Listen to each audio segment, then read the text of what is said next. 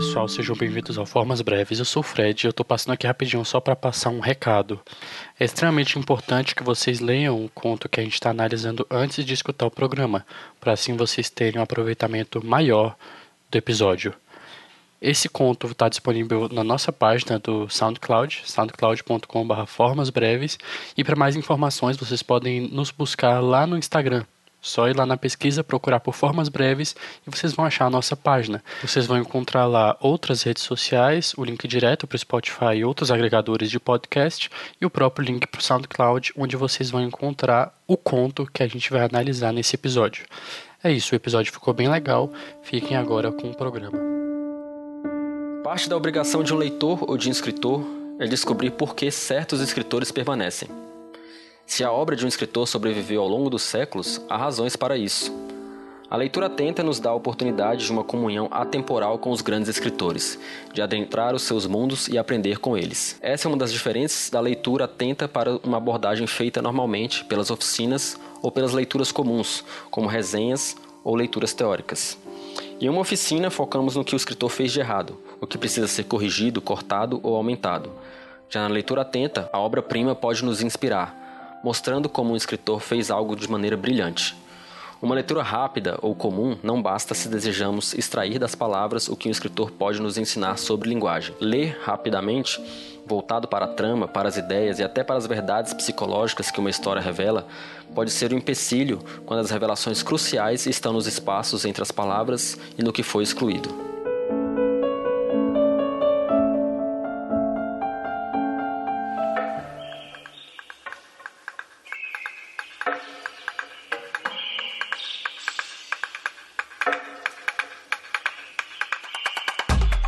Bem-vindo ao Formas Breves, um podcast de leitura atenta. Eu sou o Fred. E eu sou o Felipe.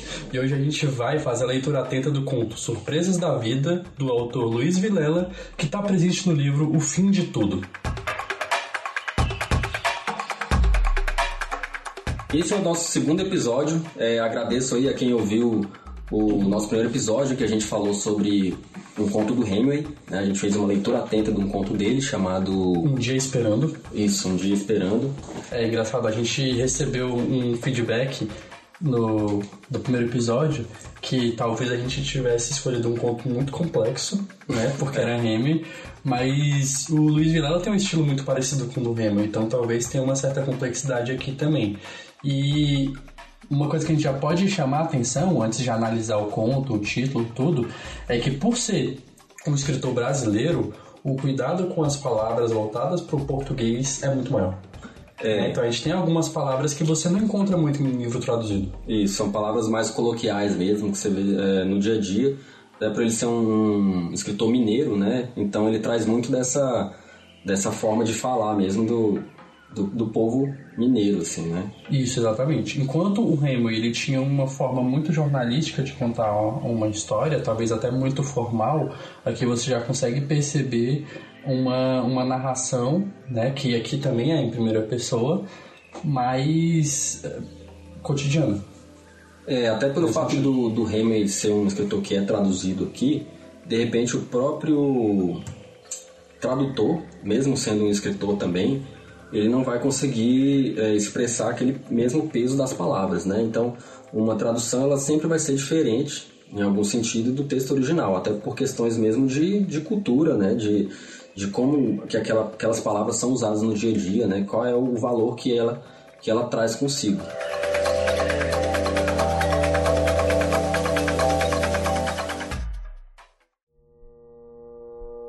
Luiz Vilela é um escritor mineiro, nascido em Tuiutaba em 1942. Como veremos em seu conto Surpresas da Vida, ele foca bastante nos diálogos, fazendo poucas narrações, descrições ou digressões. Consegue dar profundidade às cenas, aos conflitos e aos personagens, utilizando o não dito nos diálogos. É um escritor genial, muito hábil. Consegue conferir realismo, fluidez, velocidade e profundidade com uma simplicidade incrível em suas falas. Quando queremos dizer algo em nosso dia a dia, em nossas relações, normalmente damos muitas voltas. Falamos de algo querendo nos referir a outras coisas, sempre buscando algum objetivo com a nossa fala. E é isso que notamos nesse conto do Vilela: a maestria na capacidade de conferir voz aos seus personagens.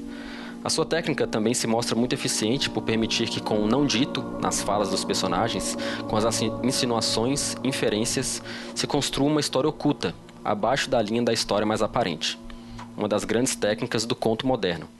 Essa história oculta vai sendo revelada aos poucos, através do tom das palavras e da escolha do que dizer ou não.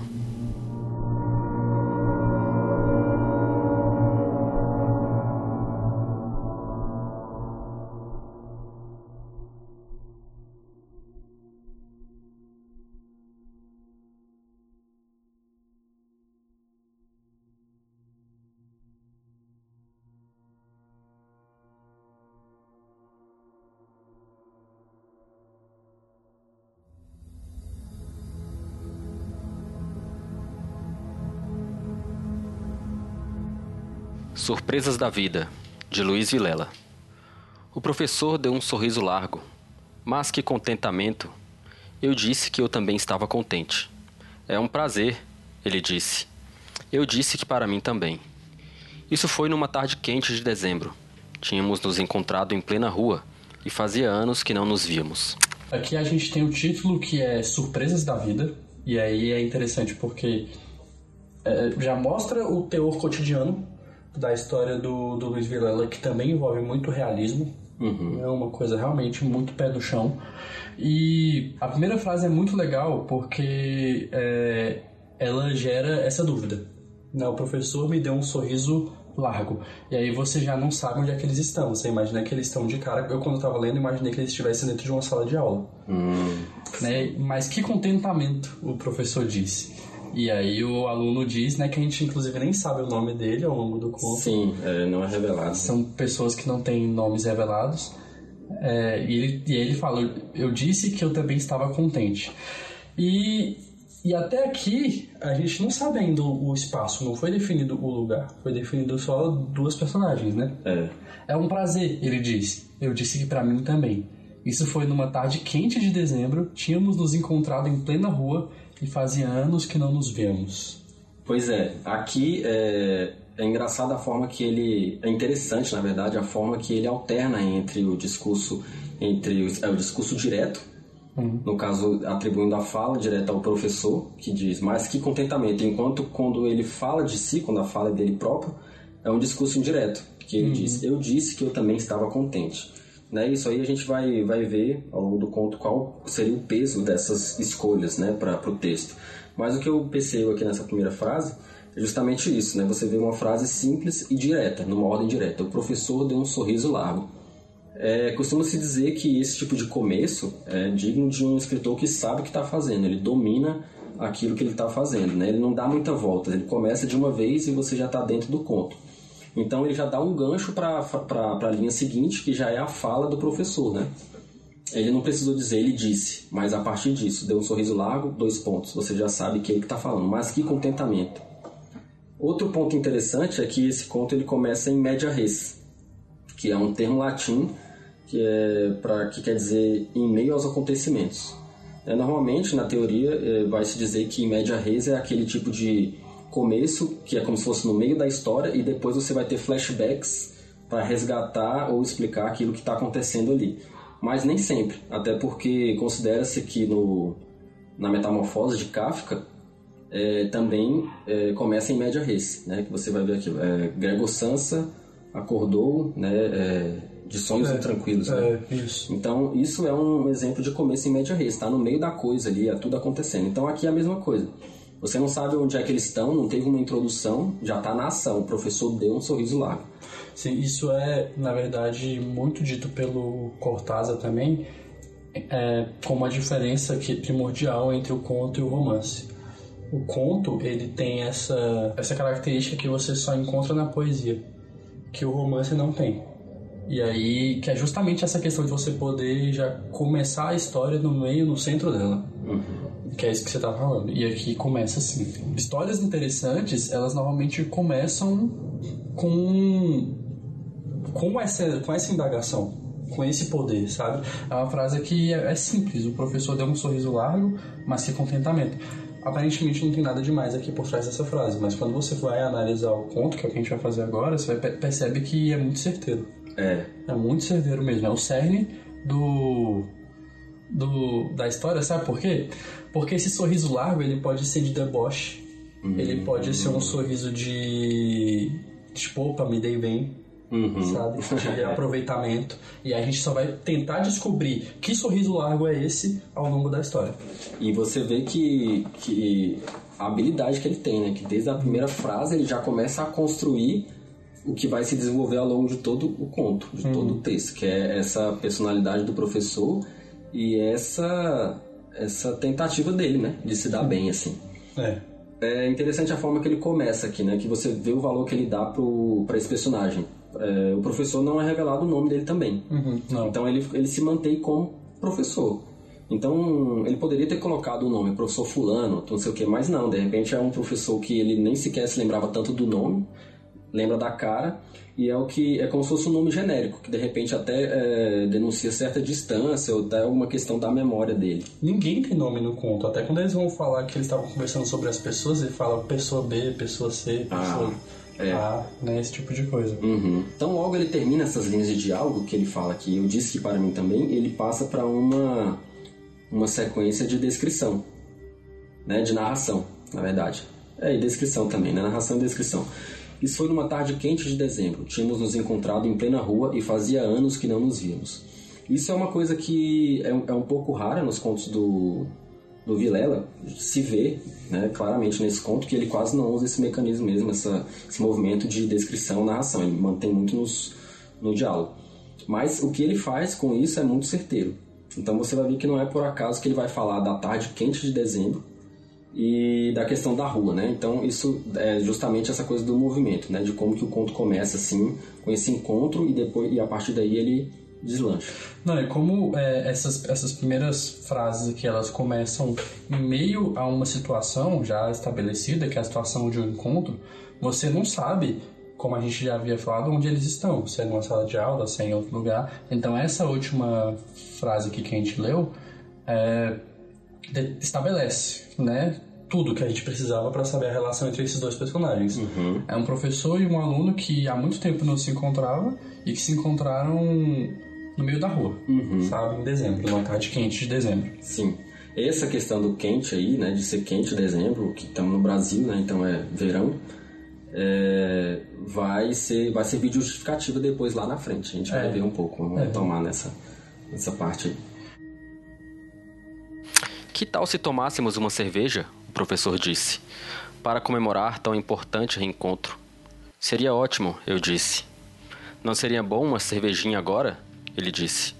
Seria ótimo, eu disse. Fomos então para o bar mais perto. Sentamo-nos.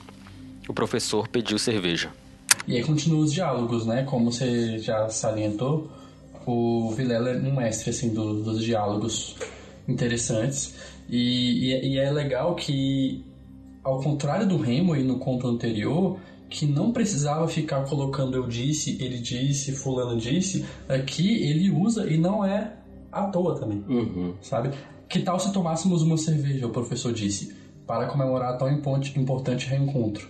Seria ótimo, eu disse. Não seria, uma, não seria bom uma cervejinha agora? Ele disse. Seria ótimo, eu disse. Então, mais uma vez, a gente tem essa mesma estrutura de diálogo e no final uma descrição que explica é, que finaliza como se fosse um punchline de uma piada que finaliza aquela situação ali, aquela célula de ação. Isso, é interessante isso. Você vê que aqui é, é legal que ele repete, né? Isso, a fala do professor. Até porque se você for observar mesmo nos no nossos diálogos do dia a dia, não é aquela coisa robótica que eu falo, você entende, responde, é. eu respondo e fica nessa coisa, entendeu? Uhum. Não, a gente tem muito desencontro da fala. Eu falo uma coisa, você não entende, aí você pergunta, pede para repetir, eu repito uma outra coisa que não era o que você estava esperando. Sim. Então isso acontece aqui também. Porque ele, ele já afirmou, seria ótimo, só que o professor meio que insiste, até mostrando essa coisa da insistência dele, da personalidade dele. Né? Não seria bom uma cervejinha agora? Ele disse. E ele repete, seria ótimo. Então aquela coisa de um diálogo mais realista mesmo, né? Que... É, o que eu entendi desse trecho, que numa segunda leitura para mim fica mais claro, numa segunda, numa terceira, é que o aluno não está muito confortável, não. Hum. Já o professor, né, na minha leitura, ele está querendo tirar proveito de uma situação. Então ele repete do tipo, hum, seria ótimo. Eu disse. Aí o professor, é, não seria legal? Ele, não seria. Seria ótimo. é. E eles vão, sabe? Então, assim, é uma relação que o professor parece que tá forçando um pouco a barra. Essa repetição, aluno, então, né? geraria essa forçação de barra. Essa forçação da minha leitura, sim. E eu acho que isso vai se comprovar lá no final do conto. Uhum. Né? Que aí a gente consegue depois linkar com o início do, do Largo Sorriso. Que, inclusive, o aluno mais pra frente vai estranhar. Né, ué, mas eu não lembro de da gente ser amigo. É. Né? Então, é, o professor parece que está querendo gerar ali uma, uma aproximação que nunca existiu. Que não é real, né? Assim, não é real, isso. Você falou desse punchline na última frase, que é uhum. é essa, essa ação com uma descrição, né? Uhum. Fomos então para o bar mais perto, sentamos, o professor pediu cerveja.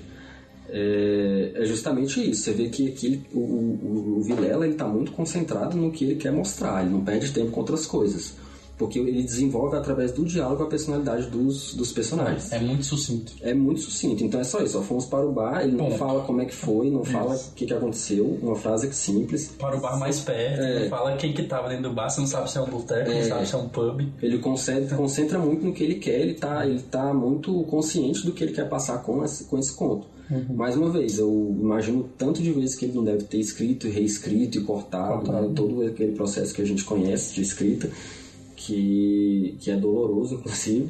Porque ah. imagina você escrever, descrever toda uma situação e depois você ter que ir lá e cortar e falar: não, isso aqui não serve para nada para essa história. Sim. Então, é essa objetividade que a gente vê aqui claramente.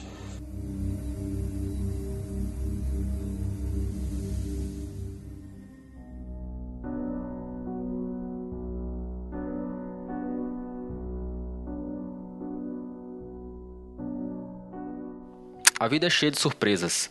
Sinceramente, eu nunca pensara que aquela cena pudesse um dia acontecer. Eu com o professor, nós dois sentados num bar em plena tarde, tomando cerveja. Primeiro, que o professor era, como dissera um outro professor, a ele se referindo naqueles tempos de colégio, uma pessoa muito circunspecta. A gente não podia imaginar que ele, encontrando-se com um ex-aluno na rua, se manifestasse com aquela alegria. Segundo, que eu tinha para mim que o professor jamais pusera na boca uma bebida alcoólica.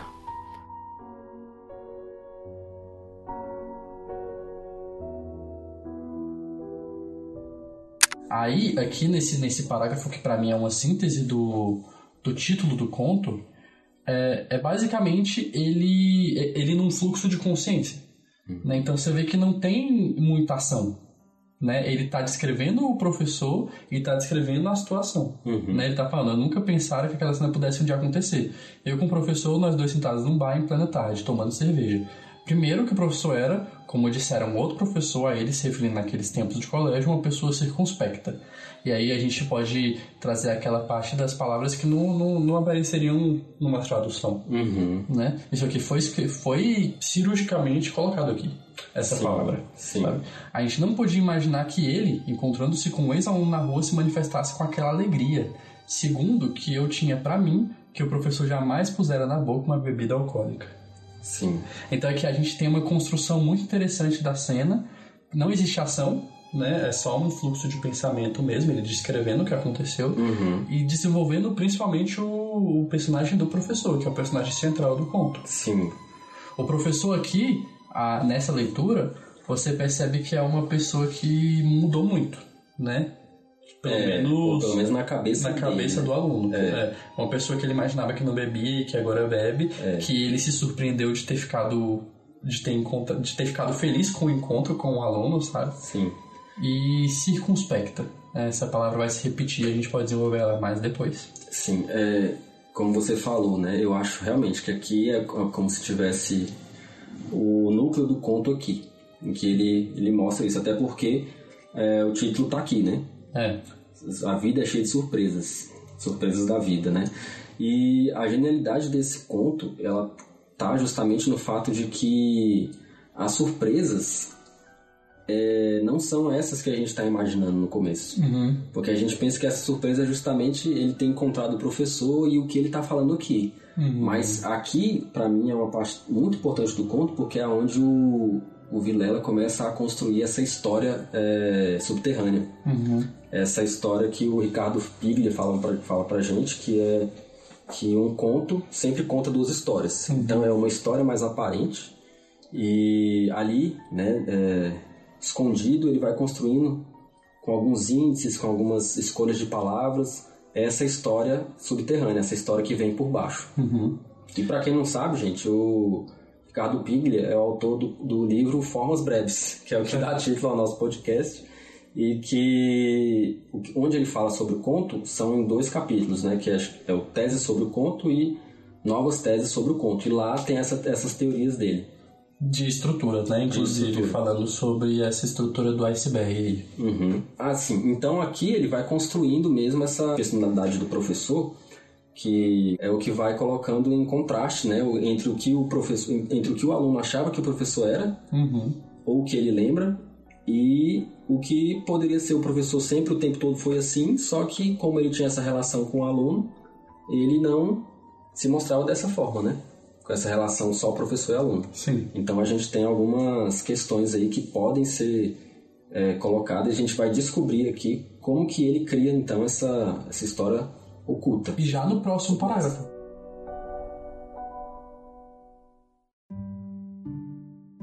Assim que duas também foram as minhas reações. A primeira, sentir-me lisonjeado, desvanecido, como diria o professor, pois aquilo era uma honra. Apesar de todo o tempo decorrido desde o colégio, eu tinha ainda aquele sentimento que algumas pessoas carregam pela vida inteira, de respeito e veneração pelo antigo mestre. A segunda reação foi de surpresa, agradável surpresa por vê-lo tomando cerveja, e olha lá, não com aquela timidez e certa falta de jeito que se poderia esperar. Quando mal havíamos começado a lembrar os velhos tempos, ele, para meu espanto, já tinha esvaziado um copo, e o meu ainda estava na metade. Porque nesse pós-próximo parágrafo aqui, ele, ele continua desenvolvendo essa ideia de que ele está achando muito estranho o professor ter, ter gostado tanto da presença e da conversa com ele, mas ele teve duas reações. A primeira foi se sentir lisonjeado ou desvanecido, como diria o professor. E aí a ideia de usar essas palavras aqui como circunspecto e desvanecido é uma ideia muito interessante porque constrói a personagem do professor. Porque essas palavras têm um viés professoral. Uhum. É uma palavra que um professor diria numa sala de aula, uma pessoa culta, sabe? Uhum. E o segundo ponto é que eles estavam conversando e quando mal, quando mal havíamos começado a lembrar os velhos tempos, ele, para meu espanto, já tinha esvaziado um copo e o meu ainda estava pela metade. Aqui, se você lê com atenção, realmente fazendo esse exercício da leitura atenta, de entender por que cada frase está aqui, por que cada palavra está aqui, você já percebe que o professor, na verdade, está muito mais empolgado com a bebida. Uhum. Né? Ele está bebendo rápido, ele está é. né, querendo pedir outra e ele fica jogando esse, essas conversas fiadas para cima do aluno, enquanto o aluno está observando através desses fluxos de pensamento tudo o que está acontecendo. Né? Ele fala das reações dele, fala as palavras que o professor usaria, o que está acontecendo. Uhum. E aí a história continua a partir desse ponto.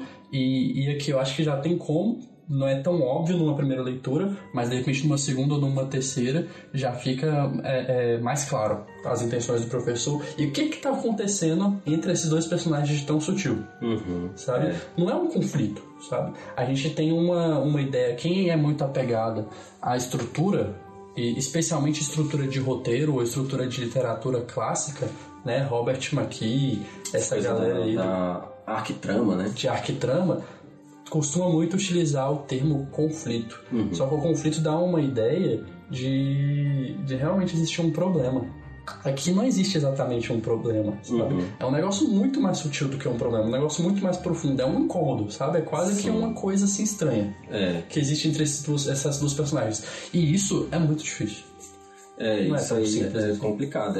Eu, pra mim, eu acho que é muito questão de observação mesmo das pessoas é você prestar atenção nas conversas que você tem com as pessoas, como é que são as relações delas. E anotação, escrever é, muito. Exatamente. Isso que você falou de conflito é muito interessante a gente trazer aqui, porque não necessariamente não é um conflito mesmo, uhum. mas é aquela questão das trocas de valores. Você vai perceber que aqui, nesse conto, existe realmente uma troca de valor desses dois personagens, que são uhum. os personagens do conto, os personagens centrais, né? Uhum. Existe uma troca de valor do, do, do aluno que vai mudar de opinião em relação ao professor, uhum. né? É, é, como se fosse, como se fosse esse processo de mudança de opini opinião do uhum. aluno com o professor, Sim. ou seja, aquela desmistificação que ele tinha em relação É. ao antigo mestre, como ele fala aqui. Que ele fala que era uma honra, né? Do tipo, poxa, me chamou, pra mim é uma honra, fico lisonjeado. Só que isso vai mudando. E, e também uma troca de valor do, do próprio professor.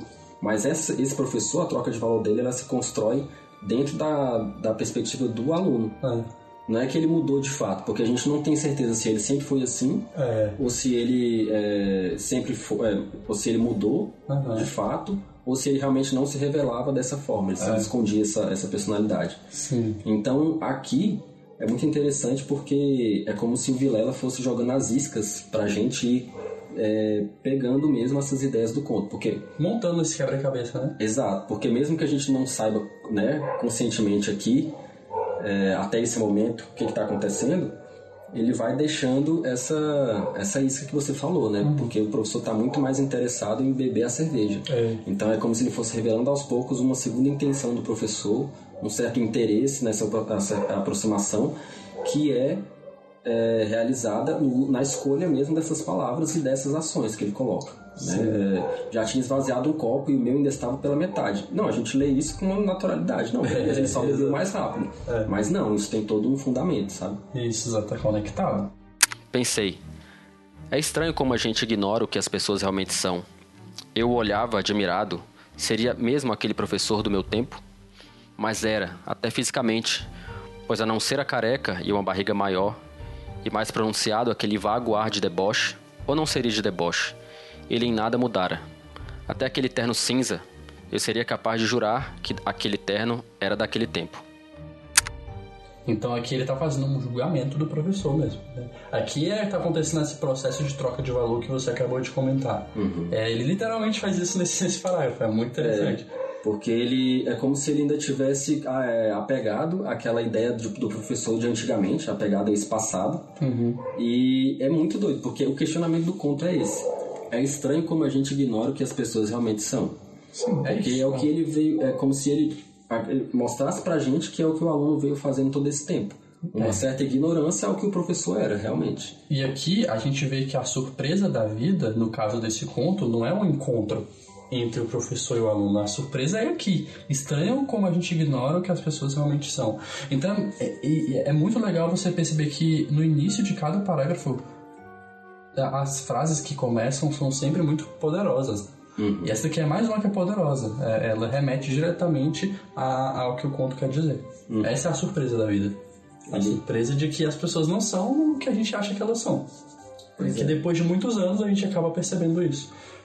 Essa frase remete aos, aos parágrafos anteriores. Porque ele nunca conheceu de fato o professor. Ou será que foi o professor que mudou? Isso, é. Né? Qual- Quais são, qual é o É, questionamento? fica essa dúvida. Fica essa, essa dúvida aí. E você vê que ele está sempre mantendo o foco, né? O, o Vilela, porque ele não se demora em outras, outros diálogos. Aham. Né? É, falando um pouco da, de uma frase do, da parte anterior aqui, do parágrafo anterior, ele, ele não entra muito na conversa. Né? Ele fala assim, quando mal havíamos começado a lembrar dos velhos tempos, então ele não fala o que, que eles estavam lembrando dos velhos tempos, É, quais eram né? as o que, eram os assuntos e tal, porque o foco é justamente essa, Esse incômodo esse existe. incômodo, né? Essa, essa mudança, é a forma que o, que, que o escritor está colocando esses dois personagens e essa transformação deles dois dentro do conto. É, aqui também eu- eu- tem essa, essa frase que eu acho importante, que é e mais pronunciado aquele vago ar de deboche, ou não seria de deboche. Aqui você começa a entender um pouco mais também da personalidade desse professor. Né? Um ele é uma pessoa culta e debochada. Quem nunca teve um professor assim, sabe? Ou, ou conheceu uma pessoa assim, é uma figura realmente quase que arquetípica. Né? De professor culto, inteligente, mas debochado, que tá ali zombando da sua cara na sua frente e você nem percebe. É, E pra mim esse é o professor aqui desse conto, sabe? Ele é essa pessoa. isso remete às palavras que você destacou anteriormente, que é o circunspecto, É é, que é aquela outra lá, o desvanecido. desvanecido, porque uma pessoa não usa essas palavras no dia a dia. Isso. Então é seria pessoa- uma pessoa que quer mesmo mostrar que sabe, que, né, É. que tem que é debochada e não sei o que. Então é, você vê que o conto também vai construindo ali aos poucos essa personalidade do professor. Sim.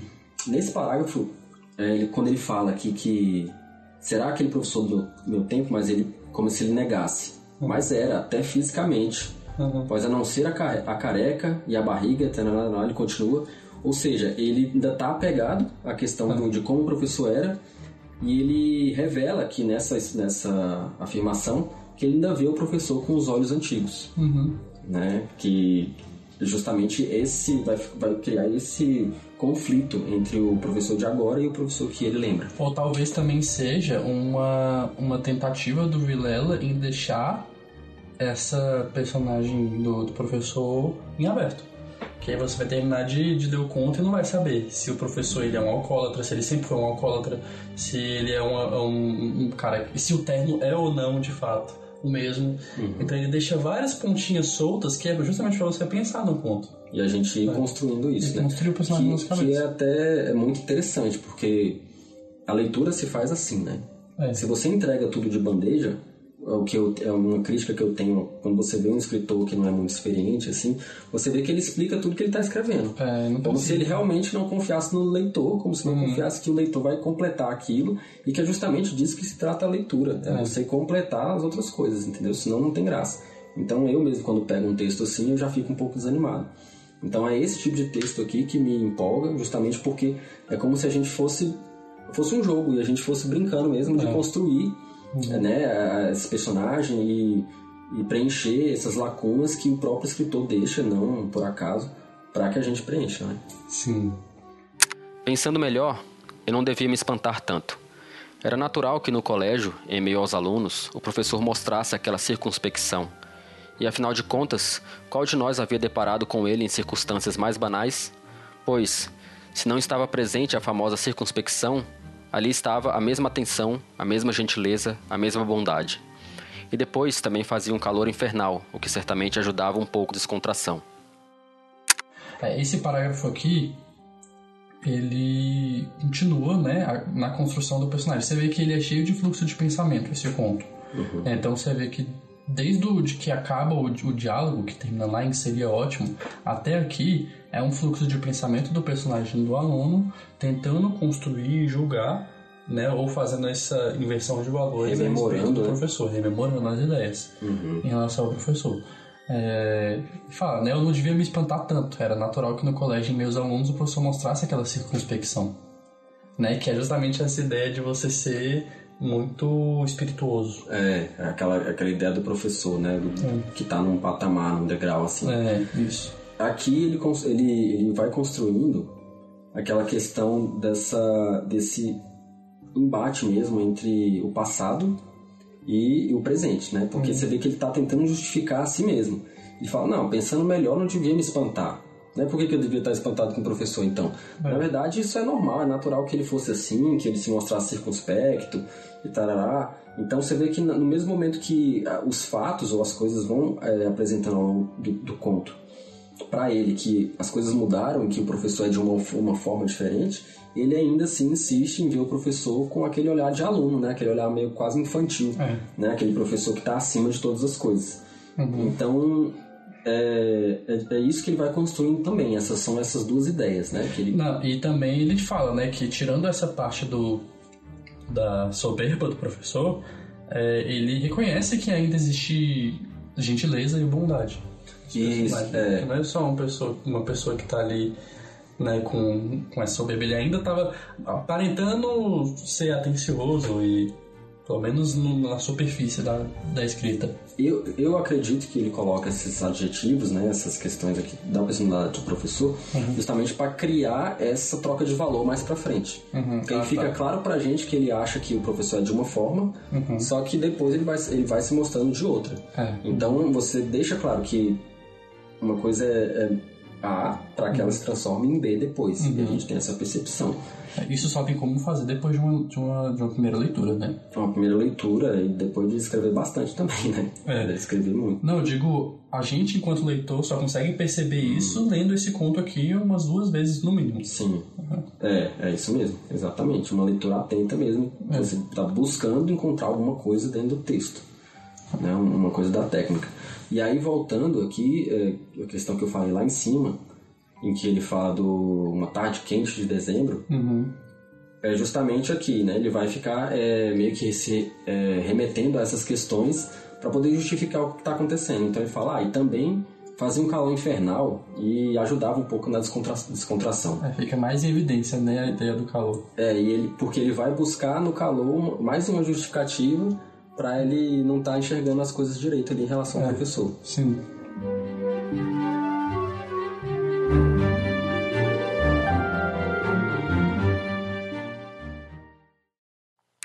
E é por isso tudo que, enquanto falávamos de A, que se casara, e de B, que estava ficando conhecido na política, e de C, que nunca mais víramos, todos os meus colegas e alunos seus havíamos já chegado ao fim da segunda cerveja e de alguns pastéis. Sugestão do professor que, com a mesma rapidez, eu diria sofreguidão, não fosse a palavra inadequada para ele, com quem enxugava um copo, deglutia um pastel. Aqui a gente remete também à ideia da escolha estética do Vilela de não nomear os personagens, eu gosto muito disso. Uhum. De, de, de, histórias que você não, não precisa de, de nem descrição do personagem. Sabe? É só uma situação que está acontecendo começa a ficar estranha e começa a te envolver, mas não importa se o personagem é alto, se o personagem é baixo, a única descrição que a gente tem do professor é que ele tá um pouco mais careca, um pouco mais gordo, só. Uhum. Sim. A descrição física, no caso. Sim. E aqui também as mesmas coisas, né? Falávamos de A, de B, de C, são pessoas genéricas. É. Em conversas genéricas que eles estavam tendo. E aqui ele reforça, mais uma vez, que o professor estava bebendo super rápido, né? Que sugestão do professor que com a mesma rapidez enxugava um copo, deglutia um pastel. Sim. Né? Então ele estava bebendo, comendo, estava ali realmente super entretido nessa, nessa situação ali de estar no bar bebendo com, com o aluno. Como se fosse uma sofreguidão mesmo, né? Porque ele fala que eu diria sofreguidão, não fosse a palavra inadequada para ele. Na verdade, a palavra é bem adequada. É porque ele que não percebeu ainda que é adequada. É. Então aqui, nessa parte, é mais uma dica que ele vai dando pra gente dessa percepção que ele vai tendo e que a gente vê que é aos poucos, como, como seria uma percepção de repente na vida normal, assim, na nossa vida comum de que a gente vai se dando, se dando conta das coisas que vão acontecendo, primeiro no nosso inconsciente. Uhum.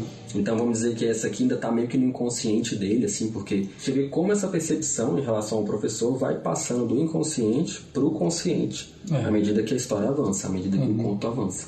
Que é um trabalho também bem complicado de ser feito. Né? É, são, você vai. É bem complexo, né? Assim, você, você vê como ele faz isso. Então ele vai dando mesmo umas prévias, assim, como você falou, né? essa sugestão do professor, os pastéis, né, e com a rapidez que ele estava bebendo. Era aquele, é o interesse dele mesmo, é. de tá querendo é, tirar alguma vantagem ali da situação, né? Por que, uhum. que ele está desse jeito, é. sofrendo dessa forma. E do próximo parágrafo fica ainda mais interessante, porque aí fica evidente a diferença da visão de mundo, ou pelo menos desse mundo construído no, no conto, que existe né, entre o professor e o, e o aluno. A garrafa vazia foi substituída por uma nova, e uma linguiça em pedaços, também, também sugestão do professor, tomou o lugar dos pastéis. Vou dizer, carne mesmo não existia naquela linguiça, era pura gordura e pimenta. Eu já ia protestar quando o professor comentou que a linguiça estava digna dos deuses. O que fiz? Calei a boca e engoli meu protesto junto com a linguiça ruim. Talvez aquele respeito de que eu já falei. Então, assim, o professor, ele tava muito maluco, velho. Ele tava realmente interessado em outros... Ele sabia que ele não ia pagar. Uhum, é. Ele sabia, por isso que ele tava gostando de tudo, entendeu? Sim. Ele já sabia que ele tava querendo realmente sacanear o aluno. Comer de graça, né? Já é, tá, ele tava comendo... É, esse é o ponto. É, a, a ideia é que vocês leiam o conto antes de ouvir o podcast, justamente para a gente poder trazer é, questões do, do final da história para o início e fazer essas, criar essas conexões. E aqui a gente pode criar essa conexão, sabe? De que o professor não estava interessado no aluno, ele estava comendo de graça, estava interessado na, no pastel, na linguiça, na, na bebida é. e felizaço. Enquanto o aluno estava mais crítico, né? Ele estava achando tudo estranho. É, por quê? E aqui ele ainda tem um respeito de relação aluno-professor, né? Com, com esse personagem. Por isso, que ele, por isso que ele calou a boca. Pois é. Porque se não tivesse esse respeito, ele teria falado, ô, oh, tá uma merda. É, pois é, ainda, ainda se mantém nesse é. lugar de aluno, né? É, ele mantém com essa postura de aluno ainda. Então, quando ele coloca a garrafa foi substituída por uma nova e uma linguiça em pedaços tomou o lugar dos pastéis, que foi também uma sugestão do professor, ele está justamente querendo enfatizar essa velocidade com que, ele, é. com que eles vão bebendo e, e comendo, e né? comendo sabe? E quando ele, quando ele coloca também sugestão do professor, justamente para ver que era tudo interesse do professor ali. É, Eles sentaram no bar por interesse dele. O professor que chamou para ir pro bar. Chamou. O professor que pediu a bebida, o professor que pediu, sugeriu as, as petiscos, pastel, pastel a linguiça e tudo. É. Então aqui você vai. Aqui parece que você vai já começando a ficar um pouco incomodado com esse professor, assim, né? Qual a intenção? É, bicho folgado, né? É, isso vai já sendo construído. Mas o calor e a cerveja eu começava a sentir aquela agradável tontura que o álcool provoca. Foram me descontraindo também, e eu extravasei um pouco o que estava sentindo. Sinceramente, professor, eu disse, eu nunca pensei que isso pudesse um dia acontecer. Eu com o senhor aqui, a gente tomando cerveja, o senhor sempre me pareceu uma pessoa muito circunspecta. Circunspecta, ele disse. Eu sou realmente, mas não com os amigos. Achei a frase meio demagógica. Talvez fosse resultado da cerveja pois, afinal, que amizade existia ou existira entre ele e mim, além da relação formal de professor e aluno? Foi o que eu disse a ele. Eu disse: sou apenas um ex-aluno, um ex-aluno como qualquer outro. Como qualquer outro, ele sorriu. Aí é que você se engana. Você não sabe que numa turma de alunos há sempre aqueles de que a gente mais gosta? Aqueles de que a gente não se esquece? Interessante como a frase começa com um mas, né? Uma conjunção, é conjunção adversativa. É. Mas o calor e a cerveja, ou seja, reforçando de novo essa questão da justificativa né, que ele está fazendo para ele mesmo, foram me descontraindo também. E esse mas ele é colocado em, é, em oposição ao que foi dito no parágrafo anterior, porque ele ficou bem indignado com a linguiça que chegou, que era uhum. só gordura, e o que eu fiz, calei a boca, engoli meu protesto. Uhum. E aí é como se fosse tipo justificando o que aconteceu mesmo no parágrafo anterior. Mas o calor e a cerveja foram me descontraindo também e eu extravasei um pouco que estava sentindo. Então ficou de boas, apesar do que aconteceu por conta do álcool, né? Ele vai justificando essa percepção, porque parece que cada coisa que vai acontecendo em relação ao professor e o que ele começa a perceber de errado em relação ao professor, ele mesmo se encarrega de, de negar. É. Não seria aquelas fases mesmo de negação que a gente entra. Assim. É. Então, ele constrói isso com, esse, com o começo desse parágrafo aqui. Mas o calor e a cerveja, eu começava a sentir aquela agradável tontura que o álcool provoca, foram me descontraindo e o que estava sentindo. E, e aqui ele finalmente fala com o professor, eu nunca imaginei que isso fosse acontecer. Porque aqui ele já está, pelo fato de estar um pouco mais bêbado do álcool, está fazendo o, o efeito, né? Talvez ele já se desfaça dessa postura de aluno, do respeito que ele estava construindo, para poder ter coragem de chegar no professor e falar. Quase que perguntando por quê, né? Uhum. Falando, por que, que a gente está aqui? Por que, que você me chamou? Eu nunca imaginei que a gente ia estar tá aqui nessa mesa, bebendo e etc. E o, e o professor fala, né? Eu... Não, e ele fala, você, ainda mais você é uma pessoa circunspecta. É uma palavra recorrente na, no conto. Ele fala, é, eu sou mesmo.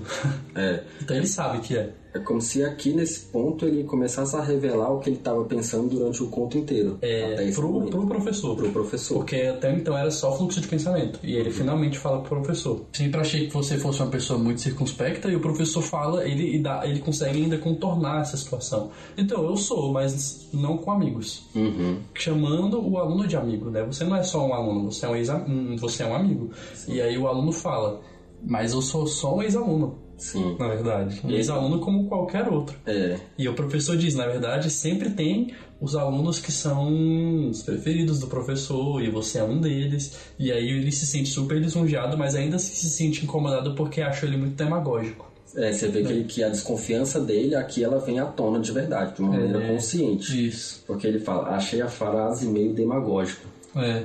Mas ainda nega. Talvez fosse resultado da cerveja.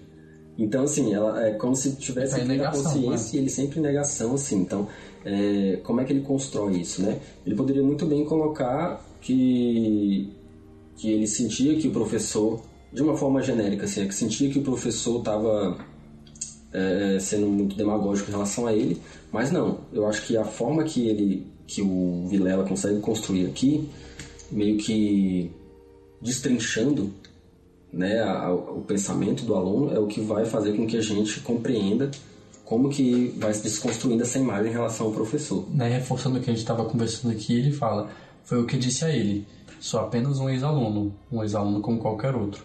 Como qualquer outro, ele sorriu. Aí é que você se engana. Você não sabe que numa turma de alunos há sempre aqueles que a gente mais gosta, aqueles que a gente não se esquece.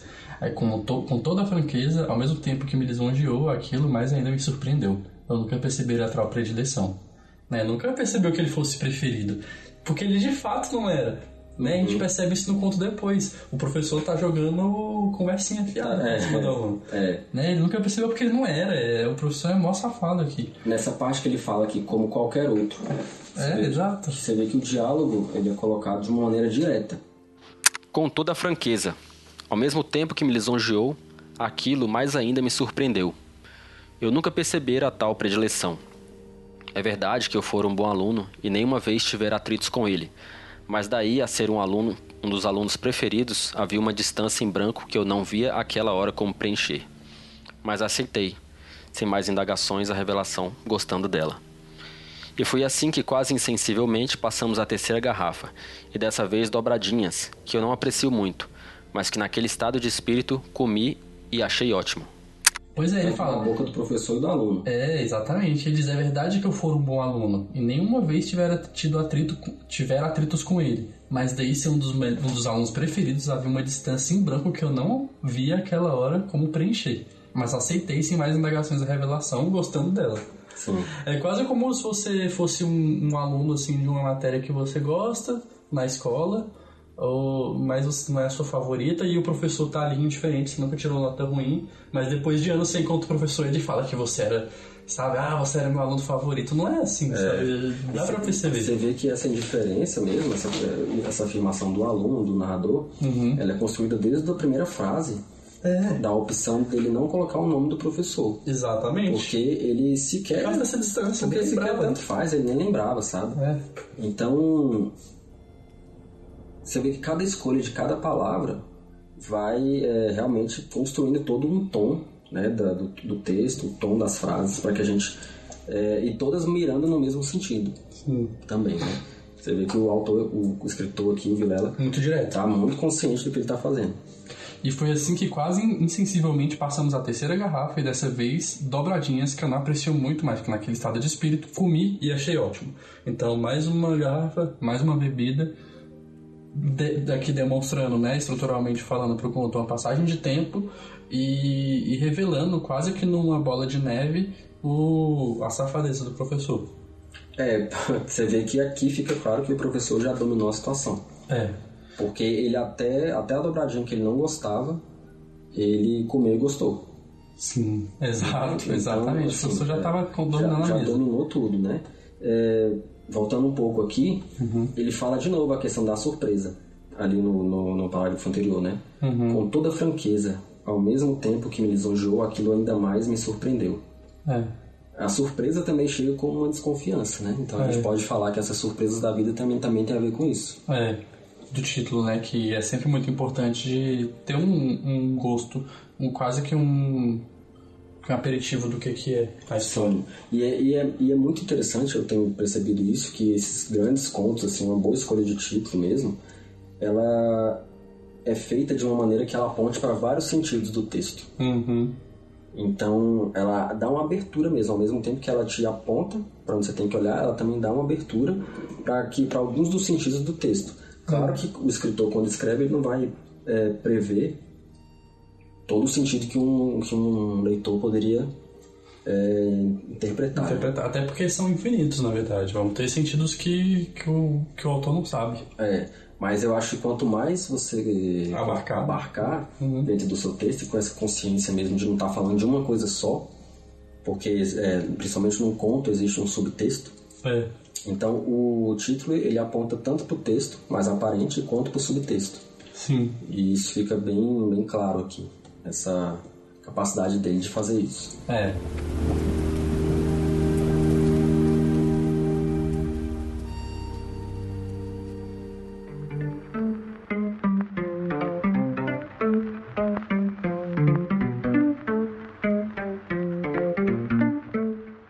Estávamos já num clima de total cordialidade. O professor então perguntou sobre mim, o que eu fazia, o que eu andava fazendo. Falei do emprego que arranjara, ele perguntou se era bom. Eu, já meio eufórico, respondi que era ótimo, embora não fosse tão bom assim. Para dizer a verdade, era até bem ruim. Ele disse que ficava contente de saber, e aí passou a falar dele, a se queixar da árdua e ingrata missão do professor.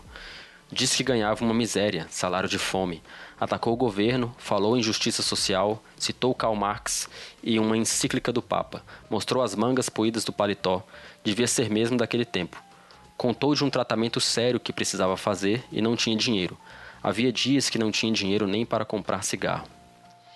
Eu fui concordando, dizendo que era assim mesmo, que isso não era certo e tal. O senhor tem toda razão, mas não sabia por que aquela conversa não estava me agradando, e eu fui ficando cada vez mais calado. Então ele também foi parando de falar, e aí ficamos os dois em silêncio. Aqui a gente passa meio que pro clímax assim da história, né? Se a gente puder, se é que a gente pode categorizar dessa forma. Essa questão do emprego que ele fala, ele meio que mente, né? ele meio que mente, ele mente sem querer e essa mentira tá que ele empolgado. fala é o que vai gerar depois uma justificativa maior pro professor passar a perna nele. É, exatamente. Porque você vê assim, a gente, né, vamos pegar aqui o tempo do conto. Ele tá em tá falando, tá sendo falado no pretérito. Então É. os, os verbos foram colocados no pretérito. Então alguém que está contando Uhum. falando de algo que aconteceu anteriormente. Sim. Então essa pessoa que está contando, ela pode estar no presente ou pode estar no, no pretérito ou no futuro, mas a- sim. o que aconteceu aconteceu Foi anteriormente. Uhum. Então, assim, no momento que isso aconteceu, ele falou do emprego e disse com empolgado que o emprego era Eufórico. bom, não sei o que, eufórico. Mas nessa hora que ele falou isso, ele estava meio bêbado. É.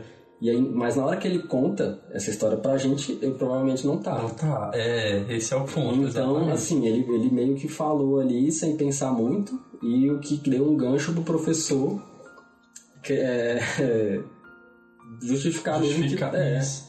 Eu, me, eu já meio eufórico respondi que era ótimo, embora não fosse tão bom assim. Pra dizer a verdade, era até bem ruim. Ou seja, ele falou que era ótimo, o emprego na verdade era ruim. era ruim. E isso, na verdade, serve como justificativa para o próximo parágrafo, para o professor se fazer de coitado também, né? Não que não seja, mas ele começa a usar dessa, desse, é, justificar, né, de que ele não tem dinheiro, de que o professor não ganha bem, tá ingrata a missão do professor. E isso tudo, né, essa bola de neve é usada como justificativa lá no final pro professor chegar e falar, ah, paga a conta aí. Uhum. É, que no final das contas é isso. Sim, porque ele que pergunta, né? O professor que pergunta que sobre tá ele, o fazendo? que, que você É. tá fazendo. E aí ele responde e acaba dando um tiro no pé, É, vamos dizer assim. Exatamente. E aqui vai caminhando pro final. Assim, você vê que esses dois últimos parágrafos que a gente falou, comentou aqui, foram justamente para isso, para É. criar essa essa ideia de que o eles já, já estão bêbados, o aluno mentiu Uhum. por causa da euforia e o professor se tornou vítima. É, aí uma coisa a se atentar também é, é como que o Vilela coloca essas questões, porque você vê que ele não entra muito nos assuntos. É. Ele é sempre como se ele tivesse, ao invés de mostrar, Aham. ele tá, algumas coisas ele só conta. É. E o que ele conta é uma escolha muito bem feita, porque o que ele conta e não mostra É bem breve, né? É, sim, mas é o que não, não é relevante Uhum. para a história do Ah, conto. uhum. Então, é justamente essa questão da dinâmica que a gente é, tem que aprender a, a observar, porque Uhum. se você mantém um conto, uma história ali sempre com é, o mesmo tamanho de frases, Uhum. as frases sempre de maneira direta, ou seja, começando com sujeito, verbo, predicado, Uhum. é, os parágrafos meio ali iguais, isso fica enfadonho com o tempo É. né? Ou seja, se você vai sempre, você co- conta o conto inteiro, ou você mostra o conto inteiro, Uhum. isso vai ficando chato. Então ele cria essa dinâmica de alternar e escolher muito bem o que ele quer contar é só aquilo que não tem muita importância pro centro do conto, que ele sabe o que é, que é o Que é justamente só um devaneio, né? Do tipo, igual ele faz aqui, ó. Falou em justiça social, citou Karl Marx, uma encíclica do Papa, mostrou as mangas e, e acabou aí, é, entendeu? Só Foi citando por alto, é. assim, né? Então aqui, a professora perguntou sobre mim e eu falei que tinha um emprego ali e tal, Acabou. que era bom e pronto, não entra muito. Uhum. Porque o que importa não é isso. O que vai ser usado no conto é justamente o que está escrito aqui. É. Não é nada além disso. Tudo é exatamente, tudo que tá é importante. É. Eu fui concordando, dizendo que era assim mesmo, que isso não era certo e tal, o senhor tem toda a razão. E aqui é de novo uma ideia de estilo indireto, né? Que é, ele Uhum. não coloca no diálogo, ele o coloca na, na narração como se ele já estivesse conversando com, com o professor. E de maneira assim, é, genérica também. Eles não falam o que que é que eles estavam falando. né? Sim, é que isso não era certo e tal, o senhor tem toda razão. Mas não sabia por que aquela conversa não estava me agradando e eu fui ficando cada vez mais calado. Aqui morreu, assim, sabe? Aqui ele já tinha sacado. É. Ou de forma pelo menos inconsciente, né? Que ele não sabia por quê. Sim, ainda não sabia por quê, mas já estava incomodado. É. Então é como se aquela coisa fosse surgindo lá do profundo, assim, e a gente, como leitor, vai É, sacando, é. mas é como se a gente fosse descobrindo junto com ele. Essa que é a sacada É, é. interessante mesmo, porque é, Os símbolos já estão todos lá, né? E a gente consegue enquanto leitor, mas ele, enquanto personagem, não estava percebendo ainda. a gente está um pouquinho à frente É. né, dele, É. mas querendo ou não, a gente está meio que junto com ele. Quem está lendo o conto pela primeira vez, Isso, Tá tá, junto, junto. tá junto, é mesmo. nessa percepção em relação ao professor, sabe? Tem uma desconfiança que é a mesma desconfiança que ele tem, Aham. E é mais, mais uma das coisas geniais desse conto aqui, que é o que a gente só percebe quando lê assim. É, quando Devagar. dessa forma. Por isso a importância de- desse podcast. É, que é essa questão mesmo, é ensinar a ler, sabe? A gente aprender a ensinar a ler. Isso. E a gente tá aprendendo também, né? Sim. Então ele também foi parando de falar e aí ficamos os dois em silêncio. A garrafa estava vazia e ele perguntou se eu queria tomar mais uma. Aí é que a gente tem a última sequência das poucas, né, nesse conto específico de diálogo. Porque o Vilela é muito conhecido pelos diálogos dele. Esse conto aqui, acho que você tem só três sequências de diálogo. Uma ali no início, outra no meio e essa. De diálogo? De diálogos mesmo. Três ou quatro, não são tantos, assim, ele fica mais no fluxo de pensamento. E esse daqui já é a última sequência.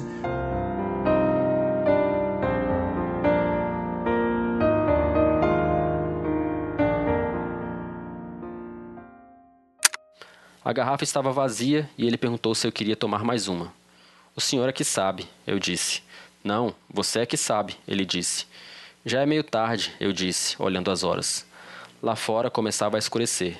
Vamos então embora, ele disse. Vamos, eu disse. Olhamos ao mesmo tempo procurando o garçom. Fiz sinal para ele trazer a conta. Aqui a gente já tem aquele climão, né? É, é o A que ideia do climão que, tipo, acabou, morreu o assunto, o aluno já tá super incomodado, já meio que tá percebendo, percebendo que o, que o professor é um safado. tá sacando, né? A qual é do professor. E aí o professor ainda joga aquela, né? Você é que sabe. É, quer tomar mais uma, ele, e como sempre, ele sempre instigando ali, né? Com É. esse interesse. Exatamente. E ele fala, o senhor é que sabe.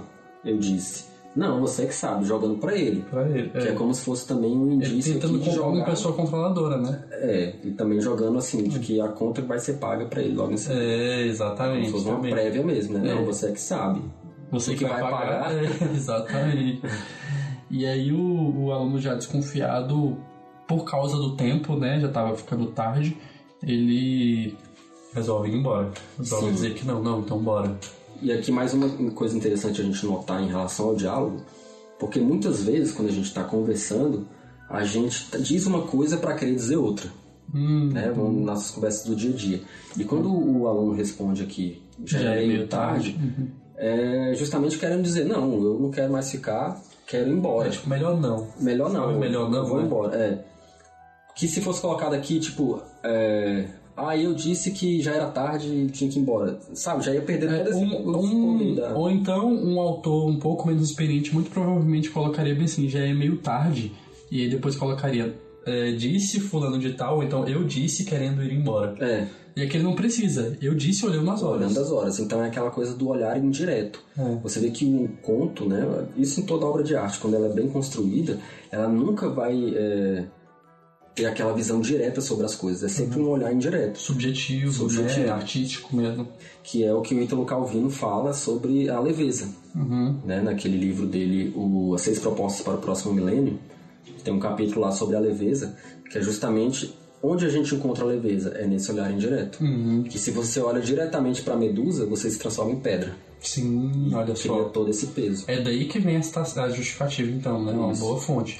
O que é isso, na verdade, acho que toda forma de arte ela se apropria dessa ideia da leveza, né? Porque senão fica muito pesado. Não né? faz sentido. Não O olhar faz. direto é esse olhar que a gente já tem no dia a dia das coisas. É. Que é o olhar da- do noticiário dos jornais, sabe? Essa coisa que realmente é um peso. Uhum. Mas a arte ela vem para trazer essa leveza através de um olhar oblíquo. oblíquo Uhum. né? Então é... é um exemplo que a gente tem aqui. Então, muito legal você ter comentado isso, né? Já é meio tarde, eu disse olhando as horas. É uma frase que, na verdade, tem todo, toda essa discussão por trás, né? Da sutileza, da leveza, dele dizendo algo que não quer dizer, Ou dizendo algo querendo dizer outra coisa. Sim, uma única linha de diálogo você tem isso, né? É. E o professor percebe, né, e fala, então vamos embora. Sacou. O professor uhum. já tinha percebido. É. Ele é, percebeu. Se tocou, é, se tocou. Percebeu a indireta. É. O Alan disse, vamos. Olhamos ao mesmo tempo procurando o garçom, fiz sinal para ele trazer a conta. E é isso, né? O garçom demorou um pouco, então trouxe. Aqui 23 uma... cruzeiros, eu disse. Sim, aqui uma, uma, questão, uma questão da passagem de tempo. Uhum. Que olhamos ao mesmo tempo procurando o garçom, fiz sinal para ele trazer a conta. O garçom demorou um pouco, então trouxe.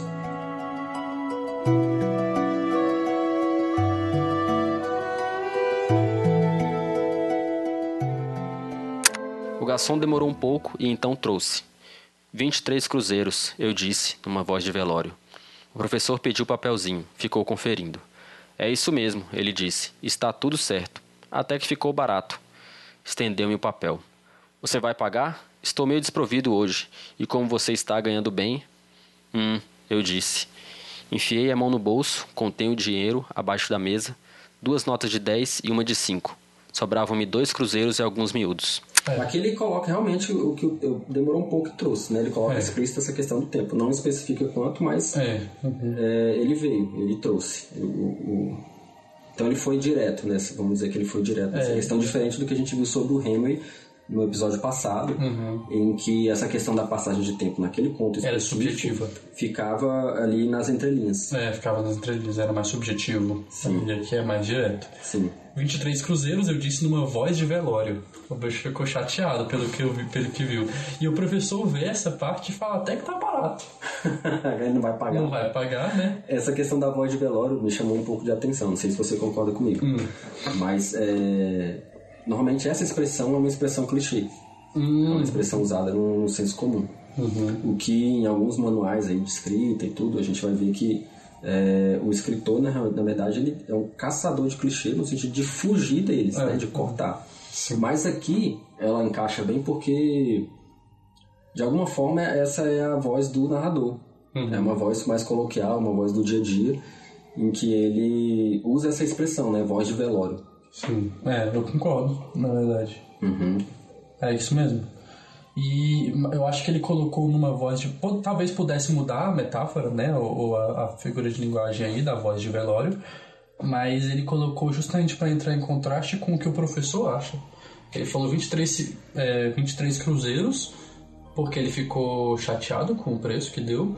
E o professor não, o professor tá de boas, entendeu? E aí estende para ele a conta e fala, toma Feliz, né? Não, até que ficou barato, toma aí. Toma aí, exatamente. E aí, e aí no diálogo o aluno só disse, hum, Caraca, esse é. um aí é o que. Você sente, né, que o bicho ficou ruim. Ah, aqui ele pergunta: você vai pagar? Estou meio desprovido hoje. E como você está ganhando bem. Que é. Volta naquela parte naquela parte, que é justamente o bicho foi falar do emprego dele, falou que estava bem, mas aí o professor, pum. Esse um é tipo, putz, velho, eu falei merda, não deveria ter falado que o emprego era bom. é tipo isso mesmo. Tá carregado de significado, né? Assim, Esse um tá, revela que, eles, que é como assim revela que ele sabia o tempo todo e é nesse momento do 1 um que é. vem a consciência é. de que realmente já era, me lasquei. É, exatamente. É uma coisa que ele veio negando o conto inteiro. Percebeu, é, exatamente. Ele botou a mão no bolso, tinha um dinheiro quase que contado, sobrou só dois cruzeiros, pagou e foi embora. Né, o, o, o garçom vai, tem aqui mais uma questão de tempo também, né, que ele fala, o garçom veio, pegou o dinheiro e levou.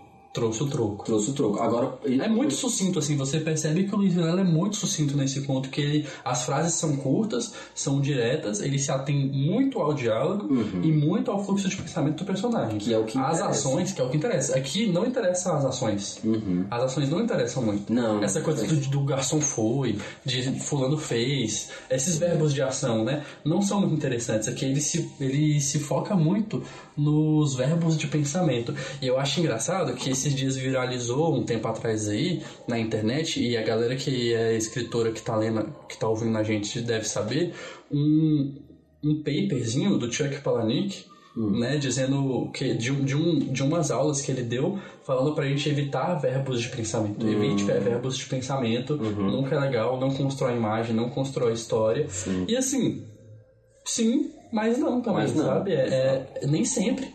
É que você vê que é cheio de verbos de pensamento, cheio de fluxos de pensamento. A, a, a, os, as células de ação são muito menos importantes são do que as outras coisas, são mínimas. E a história ela se desenvolve muito mais nessa, nessa, nessa felicidade. E nessa subjetividade, Na do, subjetividade do narrador. Do narrador. Porque é, o Chuck Palahniuk é o. Pra quem não sabe, ele é escritor do Clube da Luta. Clube da Luta. É. E esse aí foi um, uma série de papers, né, que ele, tava, é. que ele divulgou que... São muito bons mesmo. Chama Nuts and Bolts é. sobre, sobre escrita. É muito bom mesmo, ele dá muitas dicas legais. Então, é. quem quiser procurar aí em inglês... Acha fácil. É, é pra achar fácil. Mas é justamente isso mesmo. Ele lá... Gente, na literatura, né, na construção, na escrita, não existe regra fixa, é, entendeu? Tudo tá aí para você testar e ver o que que funciona com você. Depende da tua intenção, da intenção do personagem, da história que você quer construir. Sim, é interessante você conhecer o que que tem né, de regra, o que, que as pessoas vão falando por aí, para que você possa realmente quebrar essas regras né, e fazer o seu. Não num estado assim de, de vou fazer porque sou rebelde e tudo, mas realmente de saber o que está fazendo e conhecer. Né? Não porque eu quero criar a nova escrita, não. É, não, é. Né? Mas saber o que, que está fazendo.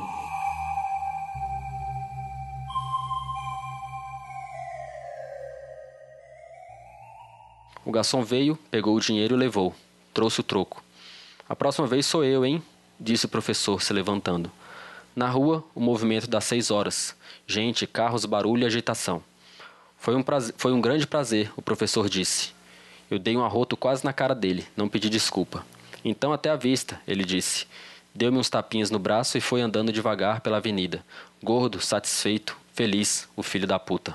E aqui ele foi muito certeiro. Você vê que as frases são assim, né? O garçom veio, pegou o dinheiro e levou, trouxe truco. Para que, que serve esse, esse, esse texto aqui?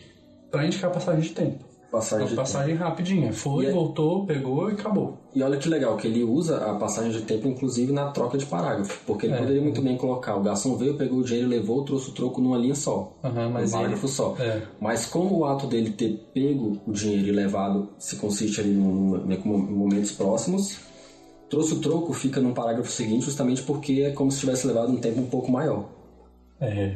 Então. Exato. É, trouxe o troco. É, levou, trouxe o troco. Isso. Exatamente. Então é uma pausa maior que você faz de um parágrafo é. pro outro. É, então uma decisão também estética, né? Sim. E de, de, acho que também de, não só estética, mas acho que até formal mesmo, né? Ah, é. Uhum. Aí a próxima vez sou eu, hein? Disse o professor se levantando. Na rua, o movimento das seis horas, gente, carros, barulho e agitação. Foi um grande prazer, o professor disse. Eu dei um arroto quase na cara dele, não pedi desculpa. Então até a vista, ele disse. Deu-me uns tapinhas no braço e foi andando devagar pela avenida. Gordo, satisfeito e feliz, filho da puta. então tem um, uma dose de humor aqui no final, né? Acaba que numa nota alta de, de ser engraçado, mais áspero também, né? Ácido. Uma ironia, assim. Com ironia, exatamente. É um humor irônico, assim.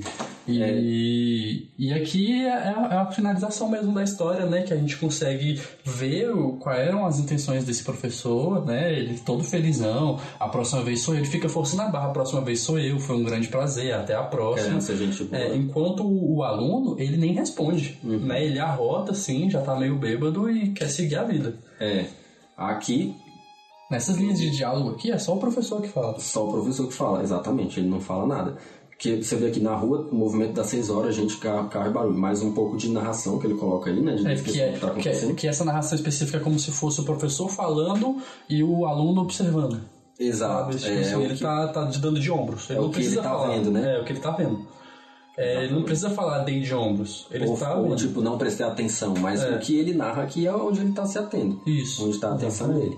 Então, e onde eles estavam também, quer dizer que eles já saíram do bar. É, saiu seis horas, barulho, carros, agitação, enquanto o professor tá forçando a barra. E ele tá lá, tipo, ah, ok.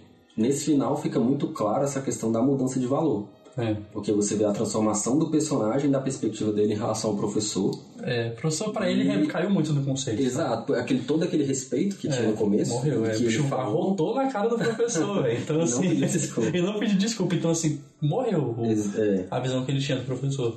Então, a coisa interessante a se observar é justamente essa troca de valores no texto. É. Se há um texto que não acontece nada, não existe troca de valor, nem que seja uma questão assim subjetiva, ou seja, é. a perspectiva desse aluno em relação ao professor, não, não faz muito sentido, né? É. Qual a história que está sendo contada? É.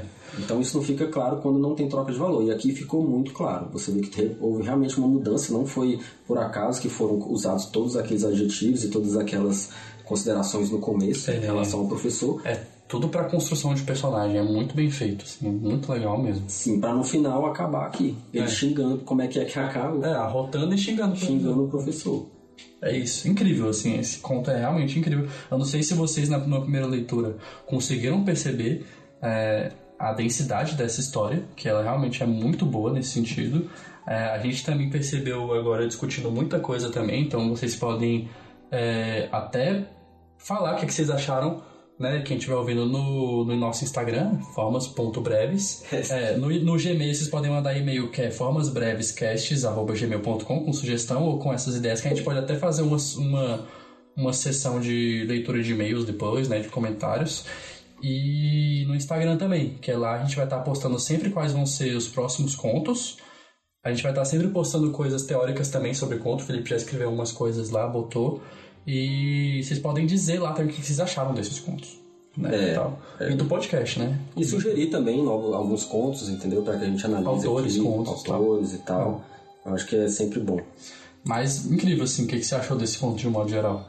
Conclusão. Rapaz, eu acho que nessa nossa conversa aqui ele ficou mais interessante ainda. É, ficou mais legal. Eu não tinha achado tão bom quando eu li sozinho. Agora pois a gente é. conversando ficou mais legal e é, tipo, muito doido isso. Muito, muito bom. bom mesmo.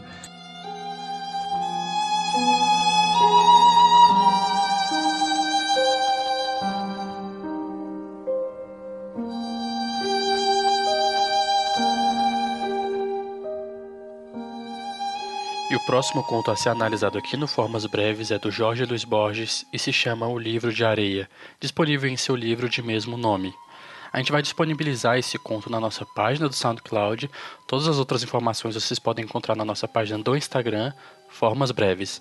Bastam vocês lá no Instagram buscar pelo nome do nosso podcast, Formas Breves, e vai ter link para o Spotify, vocês podem seguir também, vai ter link direto para o SoundCloud, onde vocês vão encontrar o PDF dos contos que a gente analisa aqui e outras redes sociais também. É isso, boa leitura e até o próximo programa. E é isso, gente. Obrigado. Espero que vocês tenham gostado também. Até a próxima. É isso aí, galera. Valeu. Até a próxima.